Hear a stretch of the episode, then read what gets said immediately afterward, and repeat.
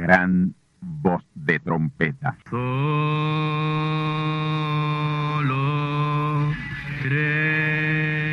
Saludos amigos y hermanos radioyentes. Están ustedes en sintonía con la audición radial Gran Voz de Trompeta, con el mensaje final de Dios al mundo, a la iglesia y a su pueblo escogido. Esta es la voz de Dios, proclamando el mensaje del Evangelio del Reino, o Evangelio eterno, a todos los que moran en la tierra, en el cumplimiento de Apocalipsis capítulo 14 y verso 6. Este es un mensaje de alerta y de apercibimiento ante los eventos proféticos del fin del mundo que ya han comenzado. No es que viene el fin del mundo, es que ya comenzó. Y en esta audición radial ustedes se mantendrán bien informados y apercibidos sobre cómo asegurar la salvación y la vida eterna, que es lo importante ante tales eventos. A continuación, ustedes escucharán no un mensaje doctrinal ni dogmático, sino la pura palabra de Dios, probada con las escrituras, la verdad como la verdad es, pues conoceréis la verdad y la verdad os libertará.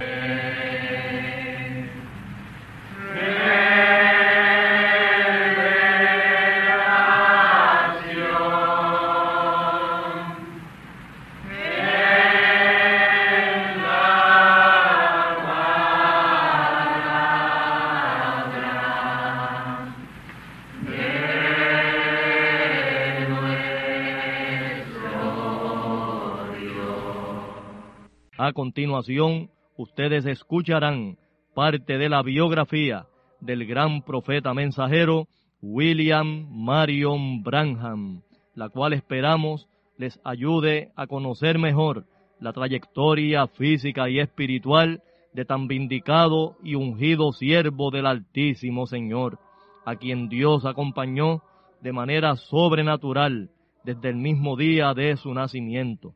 Así que tornaos conmigo a la palabra del Señor para la conferencia especial de esta ocasión, a cargo del pastor asociado del Templo del Tabernáculo del Testimonio, Candelario Branham, vuestro amigo, hermano y servidor en Cristo el Señor, José Osvaldo García Ortiz.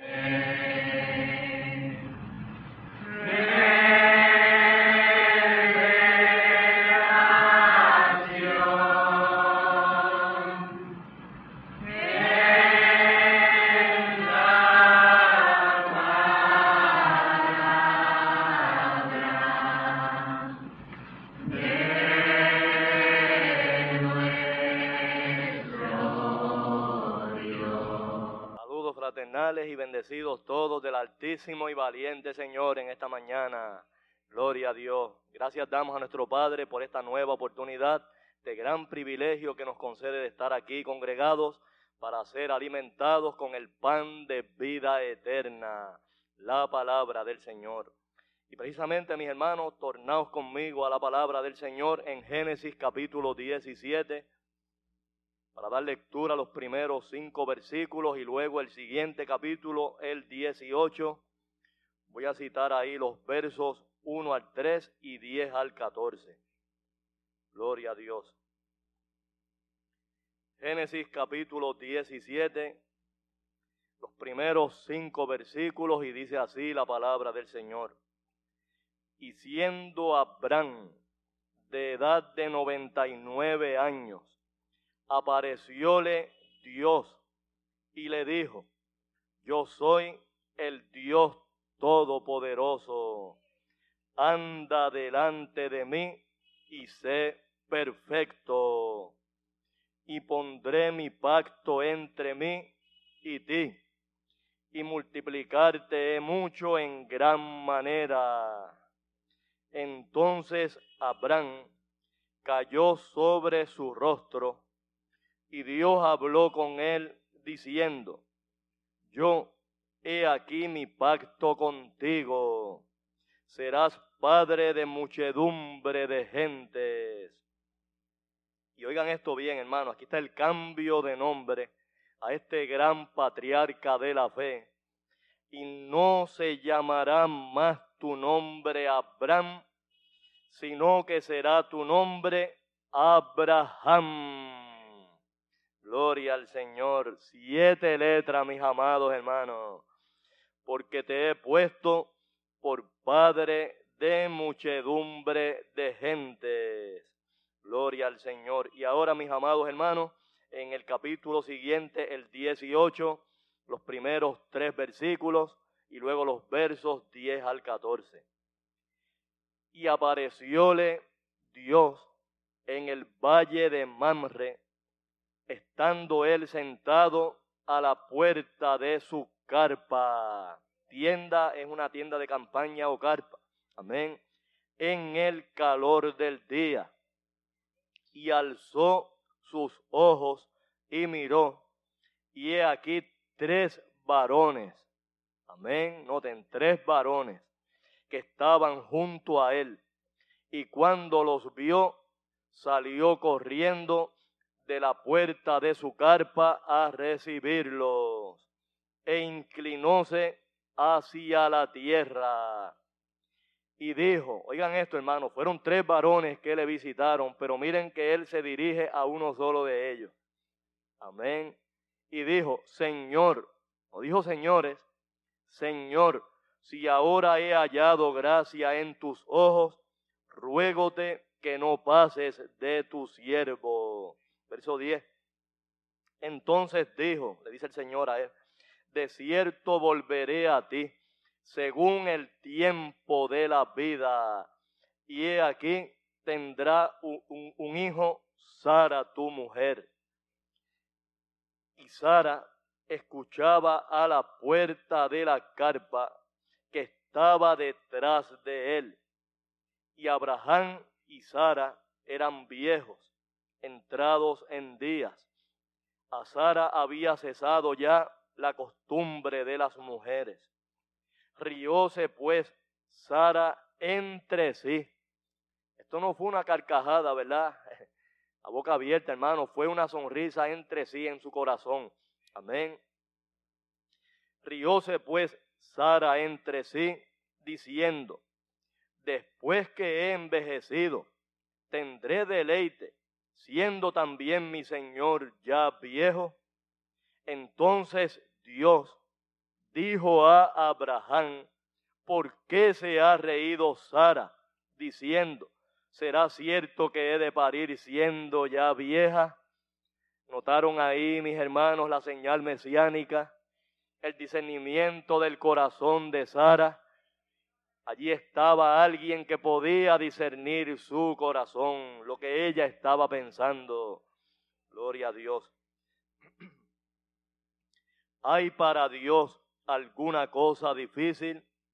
Al tiempo señalado, volveré a ti, según el tiempo de la vida, y Sara tendrá un hijo. Y lo tuvo, mis amados hermanos. El hijo prometido vino. Aleluya, porque para Dios no hay nada imposible. Gloria al Señor. Vamos ahora, mis amados hermanos, a pedir al autor de la palabra, nuestro amado Padre Celestial, el mismo que visitó allí en carne humana a su profeta Abraham, para que nos bendiga en esta mañana con su santa y bendita palabra. Gloria a Dios. Amantísimo Señor, querido Padre Celestial, creador de los cielos y de la tierra, gran teofanía, gran Espíritu Santo y eterno, estamos delante de tu divina presencia aquí en esta mañana, congregados, Señor, bajo la lona de esta carpa, de este lugar tan sagrado, donde cada fin de semana nos congregamos, oh Padre, para ser enseñados de ti, para recibir de ti el pan de vida eterna el alimento espiritual a su debido tiempo. Y te invocamos, Señor, porque no hay otro a quien pedir. Tú eres el único que puedes traer la palabra. Por lo tanto, Padre, sin ti de nada valdría haber venido aquí, Señor. Tú eres el que haces la gran diferencia. Tú eres el importante aquí, oh Padre. Y a ti damos toda la gloria y toda la honra. Nuestro reconocimiento es para ti, oh Padre.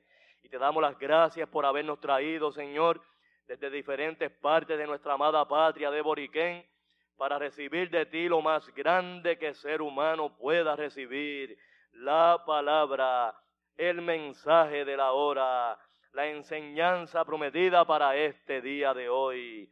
Y que la misma, Señor, sea de fortaleza, de bendición, de edificación espiritual y de apercibimiento a cada hijo tuyo y a cada hija tuya, y en especial a aquellos amigos y hermanos que la estarán escuchando pronto a través de la onda radial. Aleluya. Gracias Señor. Sé con nosotros de principio a fin, toma las riendas de este servicio y que la unción que pones en mí para exponer la palabra también esté presente en cada hijo tuyo y en cada hija tuya, y que todos, Señor, seamos partícipes de la bendición que la queremos en la palabra. Gloria a tu nombre, Padre. Sé con nosotros, Señor. Te lo pedimos en tu nombre y en tu palabra, oh Hijo de Abraham, Jesucristo el mismo, ayer, hoy y por todos los siglos. Amén, amén, amén. Pueden sentarse mis amados y preciosos hermanos.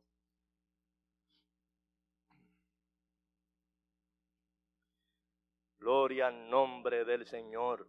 Manada pequeña del Altísimo y valiente Señor, reunida aquí en esta mañana en el templo del tabernáculo del testimonio, Candelario Branham, y a todos los amigos y hermanos a través de la onda radial.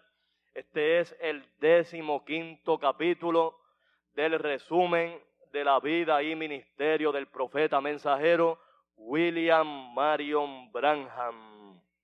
Serie de mensajes donde hemos venido trayendo un recuento de los eventos más importantes y sobresalientes que tomaron lugar en el ministerio del profeta mensajero Branham, quien hasta ahora ha sido el mensajero de Dios más vindicado y más identificado con la divina presencia del Altísimo Señor, de todos los mensajeros que Dios ha enviado a esta tierra. Prueba de ello, las múltiples señales y milagros sobrenaturales que tomaron lugar en su vida prácticamente desde su nacimiento, cuando la luz del cuerpo en que Dios se manifiesta, el pilar de fuego, se posó sobre el lugar donde el niño estaba cuando había nacido. Gloria a Dios. Y le acompañó a lo largo de su vida, vindicándolo como el profeta prometido que sería enviado para precursar y cumplir la segunda venida de Cristo. Gloria al nombre del Señor. Y nos encontramos en la biografía del profeta, trayendo un resumen, y digo resumen porque ya tomamos más de 150 conferencias para traer en detalles todos estos eventos de la vida y ministerio del profeta y Sería imposible traer tantos mensajes a través de la onda radial, por eso estamos trayendo un resumen de estas conferencias. Y estamos ahora mismo cronológicamente en el año 1964, cuando ya el profeta estaba ministrando en la plenitud del Espíritu Santo. Gloria al Señor, cumpliendo la segunda venida de Cristo y a la vez la segunda etapa de la semana 70 de Daniel. Gloria al Señor.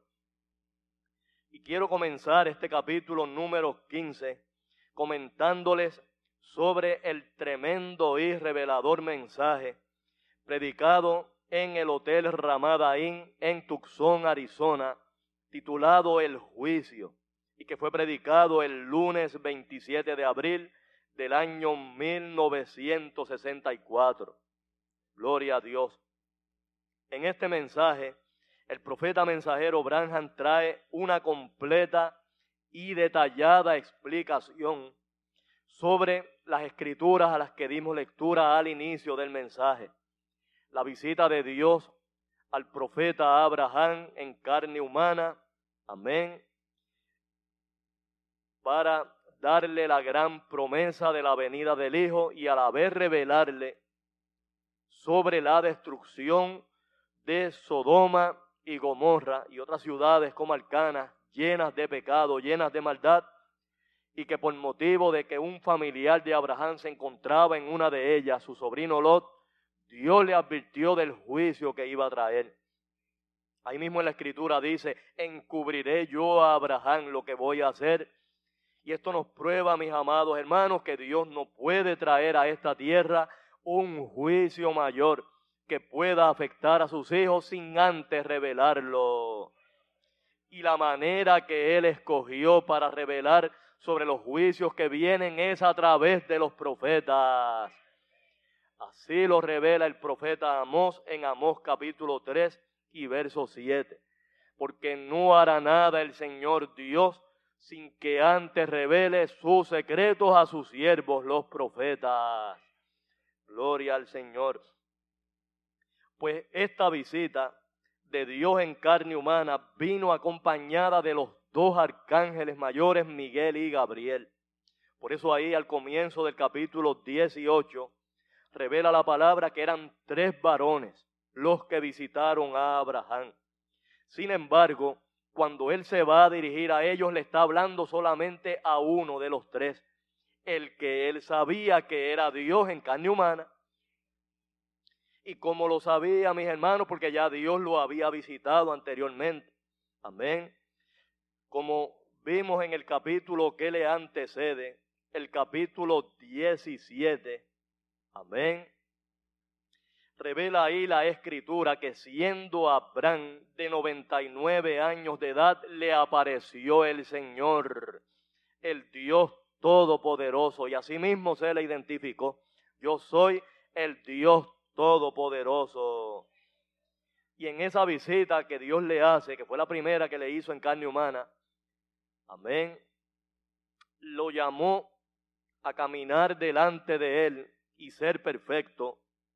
Y ahí establece un gran pacto con él, de que sería padre de naciones. Amén. Gloria al Señor, que lo iba a multiplicar, que lo iba a engrandecer. Gloria a Dios. Y para que eso fuera cumplido, tuvo que cambiarle su nombre. Gloria al nombre del Señor. Fíjense ustedes, mis hermanos, que el nombre original de Abraham era Abraham, nombre de cinco letras. A, B, R, A, M, cinco letras. Y cinco es un número bueno, es un número bíblico, un número de gracia y también número de fe o revelación. Sin embargo, para que Abraham fuera padre de muchas gentes, tenía que añadirle una letra bien importante a su nombre que no la tenía originalmente. La letra H. Gloria a Dios. Y en adición le añadió una A adicional y ahora su nombre, en lugar de tener cinco letras, ahora tenía siete letras. Abraham. A, B, R-A-H-A-M. Siete letras. Gloria a Dios. Ahora, ¿por qué tenía que tener siete letras? ¿Por qué tenía que terminar su nombre en Ham? Oh, mis amados hermanos, no se están dando cuenta ustedes que Dios estaba desde el mero comienzo desde el libro de Génesis, identificando a uno de esos dos testigos, quien tendría un nombre bien parecido al de Abraham, que inclusive terminaría con esas tres letras al final, H-A-M. Aleluya. Gloria al Señor en los días del ministerio del profeta mensajero William Marion Branham, coincidentalmente había un famoso evangelista en los Estados Unidos de Norteamérica con un nombre parecido. Me refiero a Billy Graham. Sin embargo, en el apellido de Billy Graham solamente hay seis letras. Amén. G-R-A-H-A-M. Seis letras. Pero el cambio que Dios le hizo a su gran patriarca de la fe, Abraham, no fue por un nombre de seis letras, sino uno de siete. Siete letras. Abraham. Tal como el apellido del profeta mensajero William Marion tiene siete letras. Branham.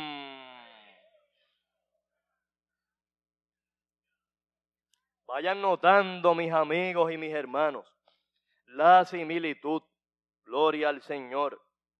Y fíjense en otro detalle tan tremendo y tan revelador, que cuando Él le visita por segunda vez, Dios en carne humana, Dios manifiesto en un hombre de carne y huesos, amén, que hasta comió y bebió allí de lo que le sirvió el profeta Abraham. Fíjense que en el momento en que él estaba hablando con él, la esposa de Abraham, Sara, estaba en la carpa. Amén. O sea, dice ahí la palabra la tienda y una tienda es una carpa. Amén. Y ella estaba en, en la, tras la puerta detrás de ellos. O sea, que ella no estaba allí presente con ellos. Y cuando Dios le hace la promesa a su profeta Abraham que a través de Sara Amén, tendría un hijo por el cual se iba a cumplir la promesa de que sería padre de naciones. Amén. Su compañera Sara se rió porque ella consideró algo imposible y humanamente hablando y médicamente hablando era imposible, hermano. Que una ancianita de 90 años, que tras que ya le había cesado, ¿verdad?, la costumbre o regla de las mujeres, Además era estéril, no había concebido ni siquiera cuando era joven. Y que ahora a los 90 años fuera a concebir. Humanamente hablando era algo imposible, mis hermanos, y por, esa ella, por eso ella lo cuestionó. Y dijo, ¿cómo es posible que yo habiendo envejecido y mi, Señor, mi esposo también, tengamos deleite, podamos concebir un hijo? Y ahí, cuando ella se ríe entre sí, el Dios omnipotente que conoce los secretos del corazón, pudo discernir lo que Sara había pensado. Y por eso le pregunta a Abraham, ¿por qué se ha reído Sara, tu mujer? ¿No se están dando cuenta ustedes aquí, mis amados hermanos, que aquí el Señor manifiesto en carne humana está desplegando la señal mesiánica? lo mismo que hizo en el ministerio del Señor Jesús, lo mismo que hizo en el ministerio del profeta mensajero Branham, discernir los corazones por la palabra. Oh, gloria al nombre del Señor. Aleluya. Gloria a Dios. Y otro detalle más bien tremendamente importante. En el momento en que Dios se aprestó estaba a traer el juicio sobre Sodoma y Gomorra. Amén. Y para ello envió a los dos arcángeles que le acompañaban. Él no bajó a Sodoma, él no descendió a Sodoma, él se quedó allí con su profeta. Recordemos que Lot vivía en la llanura, Abraham se había quedado en la montaña. Así que Dios se quedó con Abraham en la carpa. Gloria al Señor. Y gracias a la intercesión del profeta en favor de su sobrino, Dios lo libró de morir quemado en aquellas ciudades pecaminosas. Gloria al nombre del Señor. Aleluya. Ahora, hermanos, algo tan importante. Yo les pregunto, especialmente a los amigos y hermanos que están oyendo este mensaje a través de la onda radial cuando sus pastores o sacerdotes o líderes religiosos han dedicado un sermón o una enseñanza para hablar de esto que es tan importante, que hasta el mismo Señor Jesús lo dio como una de las señales cuando el Señor viniera de nuevo a la tierra. ¿Acaso nos reveló el Señor Jesús en San Lucas capítulo 17 y verso 30? Que tal como sucedió en los días de Lot y en los días de Sodoma, así sería en la venida del Hijo del Hombre. ¿Y cuál era la señal grande en esos días, mis hermanos? ¿Cuál era la señal importante? La señal grande, la señal importante allí era Dios en carne humana, discerniendo los secretos del corazón.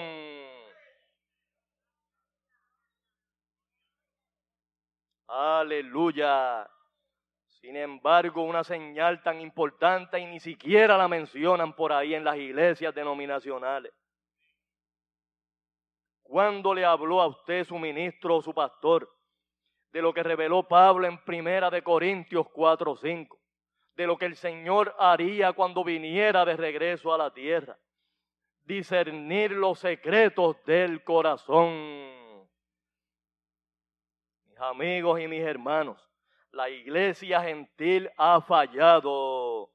Los misioneros y pastores han fallado también en dar a conocer el verdadero evangelio y darle al pueblo las verdaderas señales que Dios dejó en su palabra para cuando Él viniera otra vez a la tierra.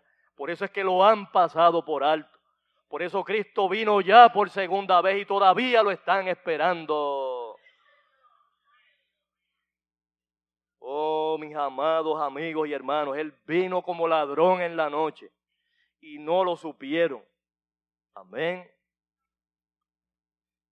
Señal grande en esos días de Lot era Dios en carne humana. Y eso mismo exactamente fue lo que ocurrió en su regreso, en su segunda venida, cuando Él se hizo carne plenamente en el profeta mensajero William Marion Branham. Discernir los corazones por la palabra. Gloria al nombre del Señor. Aleluya. Escuchemos, mis amados hermanos, lo que el profeta revela en este mensaje, el juicio. Dice así, y cito, ahora recuerde, esta persona que estuvo en los días de Abraham. Ahora, Abraham era el elegido. Él no estaba en Sodoma. Él fue llamado fuera de Sodoma. Ese mensajero que le visitó nunca fue a Sodoma, pero vigile lo que hicieron aquellos que bajaron a Sodoma. Amén y vigile lo que hizo éste con la iglesia elegida. Y Jesús llamó vuestra atención a esto mismo que estaría pasando en los últimos días, cuando el Hijo del Hombre sería revelado a sí mismo en carne humana. La palabra discerniendo los secretos del corazón como él dijo, que es más penetrante que una espada de doble filo y un discernidor de los pensamientos y las intenciones del corazón, tal como todos los profetas hicieron, tal como hizo Jesús. Amén. Él mismo, y fue llamado por ello Belcebú, y lo rechazaron de nuevo aquí en los últimos días. Él ha sido identificado como la palabra. Y si yo muero esta noche, la palabra que les he hablado es la verdad. Gloria al Señor. El mundo lo sabe. La ciencia lo sabe el mismo pilar de fuego, el mismo ángel del Señor. ¿Cuántos de ustedes han visto la fotografía de él? Está en Washington, D.C. como el único ser sobrenatural que jamás ha sido fotografiado. Si yo muero esta noche y nunca les vuelvo a ver, lo que les he dicho es la verdad. Y Dios lo ha testificado que es la verdad. Y aquí está la escritura, que dice que así estaba supuesto a suceder ahora. Entonces, si ustedes quieren llamarlo del diablo, eso es allá entre ustedes y Dios. ¿Ven? Jesucristo es el mismo ayer, hoy y siempre. Y Él se está identificando a sí mismo tal como prometió. Mucho más de lo que nosotros podemos decir en estos últimos días. Tal como el Hijo del Hombre dándose a conocer a sí mismo entre su pueblo, en la forma de su pueblo. Ven, no el Hijo de Dios, no el Hijo de David, sino el Hijo del hombre. El Hijo de Dios era sobrenatural, tal como Abraham, que había visto y oído voces y cosas y vio luces y lo demás. Pero justo antes de venir el hijo de la promesa, amén. El hijo de la promesa, mis hermanos, el hijo de Abraham. Dios se reveló a sí mismo como un hombre en carne humana y leyó los pensamientos que había en el corazón de Sara en un cuarto detrás de él. ¿Cuántos de ustedes conocen esa escritura? Y él dijo que como fue en los días de Sodoma, así sería en la venida del Hijo de Dios, cuando el Hijo del Hombre sería revelado. La palabra está hecha carne entre nosotros. Hasta ahí la cita, mis amigos y mis hermanos. Noten esa, e, e, esa, esa parte final del extracto. Él dice, la palabra está hecha carne entre nosotros. ¿Y quién es la palabra, mis hermanos? Eso no es la palabra Dios. Pues si la palabra es Dios, y el profeta revela aquí que ella estaba hecha carne entre nosotros, pues Dios estaba hecho carne, porque la palabra es Dios. Gloria al nombre del Señor. Entonces, mis hermanos, ¿fue o no fue cumplido lo que de él estaba escrito? ¿Fueron o no fueron cumplidas todas esas profecías? Que revelaban lo que él haría en su regreso, en su segunda venida. ¿Fueron o no fueron cumplidas cabalmente, fielmente en el ministerio del profeta? Amén. San Lucas 17:30, Apocalipsis capítulo 10, 1 al 7, Hebreos 13:8, Hebreos 4:12, Primera de Corintios capítulo 4 y verso 5, Malaquías capítulo 4, versos 5 al 6, San Juan 14, 12, y cuántas otras escrituras, hermanos, podría citarle, San Marcos capítulo 16, versos 15 al 18, la gran comisión que dio el Señor de ir por todo el mundo, predicando el Evangelio a toda criatura. ¿Por qué es que todavía al día de hoy la mitad de la población del mundo no conoce el gran ministerio mesiánico que tuvo el Señor Jesús, ni siquiera saben quién Él fue. Ah, pues entonces la iglesia ha fallado, mis hermanos, en cumplir esa gran comisión dada por el Señor. ¿Por qué? Porque no han podido mostrar las evidencias ni las señales que Él prometió hacer cuando viniera de regreso a la tierra.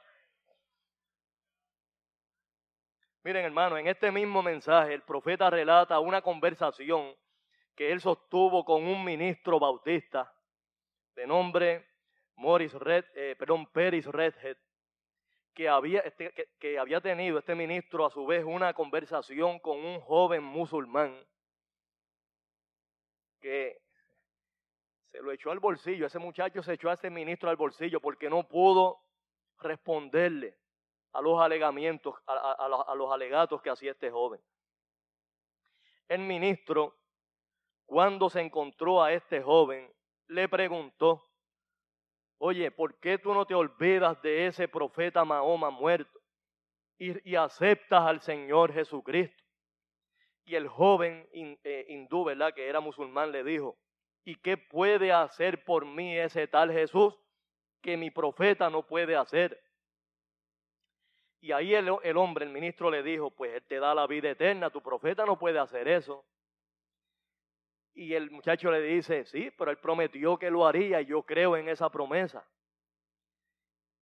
Y entonces le pregunta, le hace esta pregunta al ministro. ¿Saben ustedes, cristianos, por qué nosotros los musulmanes no creemos en lo que ustedes predican? Y el hombre le preguntó por qué y el muchacho le dice, porque todavía nosotros Estamos esperando que ustedes los cristianos hagan las mismas señales y aún mayores que hizo su líder Jesús.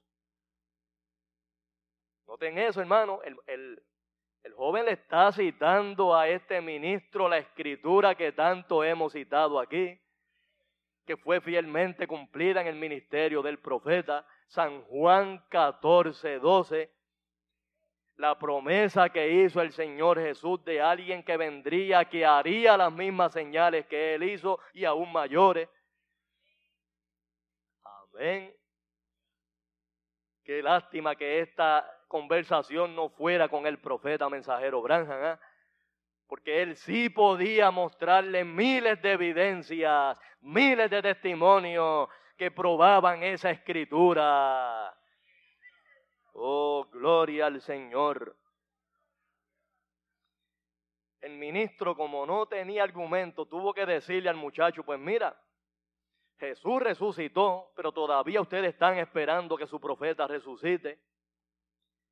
Y entonces el joven le dice, ¿y por qué si él resucitó, ustedes no pueden hacer las mismas obras y aún mayores que las que él hizo? Ahí tuvo que meterse la lengua en el estuche, hermano lo dejó sin palabras. El ministro fue donde el hermano Branham y le dijo, hermano, tuve que dejar de hablar con él porque no pude contestarle más. Mis amigos y mis hermanos, ¿por qué es que después de dos mil años de cristianismo, más de la mitad del mundo, de la población mundial, más de tres mil quinientos millones de seres humanos, no saben quién fue Jesús de Nazaret? ¿Saben por qué? Porque la iglesia ha fallado en dar a conocer el verdadero evangelio. Se han dedicado a negociar con él, se han dedicado a, toda cosa menos a predicar la verdad y mostrar las señales que vindican que tienen la verdad. Pero el profeta reveló que lo que la iglesia no ha hecho en dos mil años, lo hará este grupito, lo hará la novia ungida en poco tiempo, en menos de un año.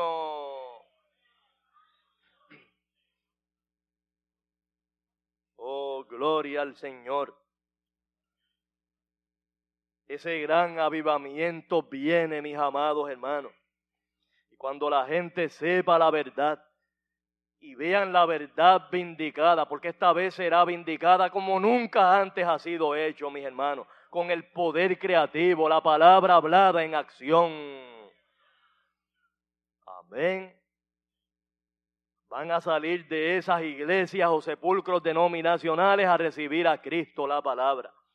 Por eso está prometido en Isaías 11:9 y en Habacuc 2:14 que la tierra será llena del conocimiento de Dios como las aguas cubren la mar. Amén. Gloria al Señor.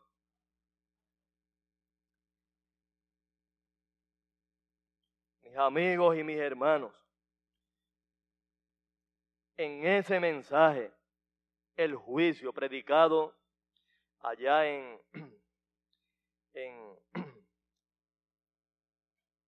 en esta convención que estaba celebrando el profeta por invitación de los hombres cristianos de negocio. Él narra o da testimonio de alguno de esos milagros y señales sobrenaturales que habían ocurrido en su ministerio, que probaban que la comisión que había dado el Señor, amén, de predicar el Evangelio a toda criatura, amén, de poner las manos sobre los enfermos y ser sanados, amén, porque esas señales seguirían a los que creyeren, se estaba cumpliendo y se seguía cumpliendo en su ministerio. Gloria al Señor. Miren hermanos, para prueba con un botón basta. Allí mismo en esa convención en Tucson, Arizona, donde el profeta predicaba este mensaje, estaba una hermana que la semana anterior había sido sanada, Dios la había sanado de un cáncer que eh, le embargaba su cuerpo. Y los médicos le habían dado hasta el miércoles de la semana anterior para poder vivir, o sea que tenía los días contados. Y esta dama vino a los servicios, amén, que ofrecía el profeta allí. El profeta dijo la palabra por ella y Dios la sanó.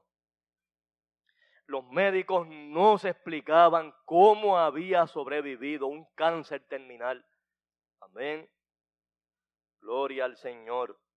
Pero es que mis amados hermanos, allí estaba el gran sanador que prometió hacer eso y aún más cosas cuando volviera a la tierra. Gloria al nombre del Señor. Otro mensaje bien tremendo y bien revelador predicado por el profeta en ese tiempo fue el mensaje titulado Develando a Dios que para mí de los 197 mensajes que el profeta predicó en la plenitud del Espíritu Santo, ha sido donde más claro el profeta ha revelado que Cristo estaba manifiesto en carne humana por segunda vez en él. Gloria a Dios. Este mensaje fue predicado el domingo 14 de junio del año 1964 en Jeffersonville, Indiana. Y en este mensaje, el profeta eh, comienza a traer la explicación de por qué es que el mensajero que Dios toma de morada se convierte en el velo que oculta o esconde la presencia de Dios de aquellos que no deben hallarle. Amén. Gloria al Señor.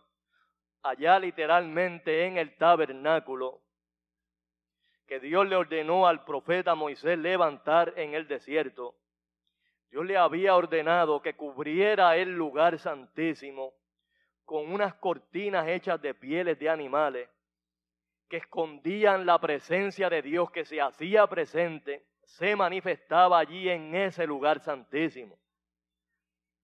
Y únicamente el sacerdote de turno era el único que podía entrar a ese lugar tan sagrado cualquier persona que traspasara ese velo era muerte segura.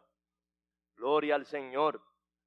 Dios estaba velado al pueblo, amén, de su presencia, porque primero la redención no había sido hecha, amén. Lo único que cubría al creyente era la sangre de aquellos animales de sacrificio, que no quitaba el pecado, solamente lo cubría temporeramente por un año al año había que volver a sacrificar. E, eso es a lo que la palabra le llama el continuo sacrificio. Pero una vez Dios envía a su Hijo en expiación por el pecado, amén, ya ahí quitó esa pared divisoria entre el Padre y sus hijos. Y es por eso que el mismo día en que el Señor Jesús moría en la cruz del Calvario, Dice la palabra que el velo del templo se rasgó en dos desde arriba hasta abajo, quedando descubierto el lugar santísimo. Y ese velo no lo rasgó nadie, fue el mismo Dios, para mostrarle al pueblo que ya su divina presencia estaba accesible al pueblo. Pero ¿qué hicieron los israelitas, mis hermanos? Volvieron a cerrarlo, volvieron a coserlo y a taparlo y esconderlo de nuevo, mostrando en lo natural lo que habían hecho en lo espiritual. Dios se había velado en su velo humano llamado Jesús y ellos no le recibieron. ¿Se dan cuenta, mis hermanos, que el mensajero que Dios toma de morada es el velo que esconde la presencia de Dios de aquellos que no deben hallarle? Por lo tanto, mis hermanos, si el profeta tituló este mensaje de velando a Dios, con el tema nada más estaba probándole allí al pueblo que él iba a identificar en ese mensaje en dónde era que Dios estaba morando, en quién Dios estaba hecho carne. Gloria al nombre del Señor, porque develar a Dios lo que significa es quitarle el velo que oculta la divina presencia de Dios para declarársela al pueblo. Oh, gloria al Señor. Yo voy a citar varios extractos de este tremendo mensaje para que ustedes noten lo claro que el profeta identifica la divina presencia de Dios allí entre su pueblo. Dice el profeta, y cito, ¿por qué no pudieron ver a Jesús? Estaba enmascarado, Dios estaba disfrazado. Los griegos querían un Dios y aquí estaba, pero el velo no les permitió verlo. Lo mismo sucede hoy.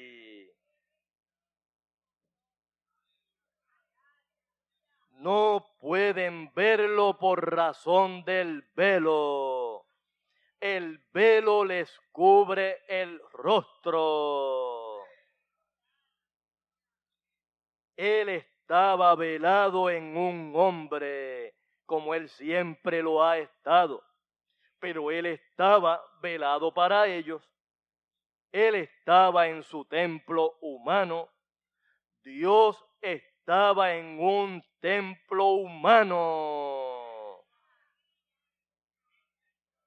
Hermano, voy a, hacer, voy a detenerme aquí. ¿Se acuerdan ustedes cuando el Señor trajo la profecía? Voy a destruir este templo y en tres días lo voy a levantar que los fariseos y aquellos religiosos creyeron que él se refería al templo de Salomón en Jerusalén. No, hermano, él se estaba refiriendo al templo de su cuerpo. No dice la palabra que nuestro cuerpo es el templo del Espíritu Santo. Pues ¿cuál era el templo al que se refería el Señor? Él mismo. Aleluya. Dios estaba en un templo humano. Por favor, sean cuidadosos. Ahora, Él es el mismo ayer, hoy y por siempre. Vea, Dios velado, escondiéndose del mundo, velado en un ser humano.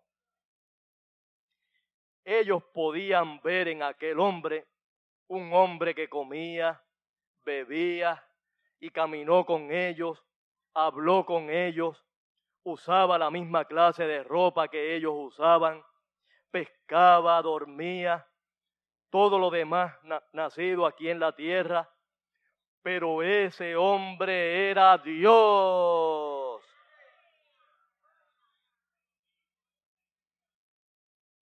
Esos griegos tan solo podían ver a un hombre, pero aquellos predestinados veían a Dios.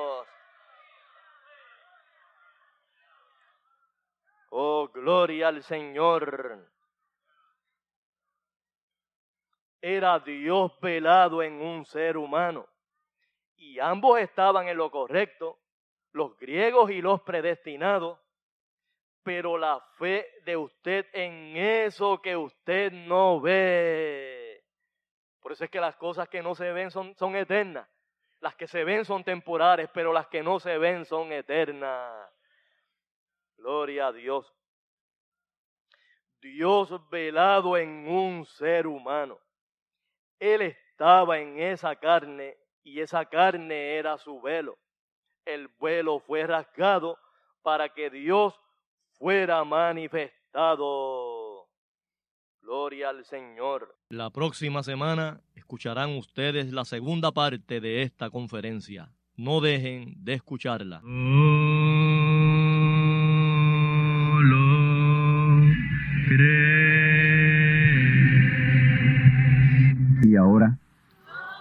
hemos llegado al momento de liberación por la palabra hablada. No por oración. No oramos por enfermos. Hablamos la palabra. Jesús nunca oró por un enfermo. Él dijo la palabra. Él habló la palabra. Y la palabra fue enviada. Y curó los enfermos. Resucitó los muertos limpió los leprosos, abrió ojos a ciegos, oídos a sordos, desató lenguas a mudos. Y la buena noticia hoy es que Él es el mismo, antier, ayer y hoy. Lo que Él hizo antier y ayer por otros, lo puede hacer hoy por ti. Tened la fe de Dios. Al que cree, todo es posible. Cree solamente y te será hecho. Enfermedad maligna, enfermedades producidas por demonios, virus, bacterias y gérmenes, os echo fuera y os maldigo con maldición de muerte, y proclamo liberación sobre todo oprimido del diablo, que llene los requisitos para ser liberado. Enfermedad te declaro fuera de existencia, y pido la sanidad de los enfermos y la liberación de los oprimidos, en el nombre del Hijo de Abraham, el Todopoderoso Señor. Amén. Amén. La palabra ha sido dicha. La palabra ha sido hablada. Y tú estás liberado. Da gracias a Dios por tu liberación. Y ve y cuéntale a otros lo que Dios ha hecho por ti.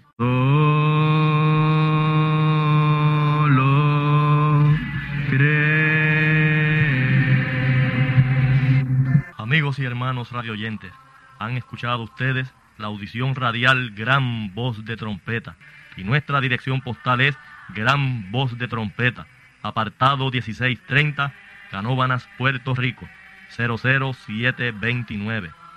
Una vez más, Gran Voz de Trompeta, apartado 1630, 1630, Canóbanas, Puerto Rico, 00729. Les invitamos muy cordialmente para que escuchen estas conferencias proféticas y sean apercibidos ante los eventos del fin del mundo que ya comenzó. Les deseamos pues ricas bendiciones en Cristo el Señor. Amén.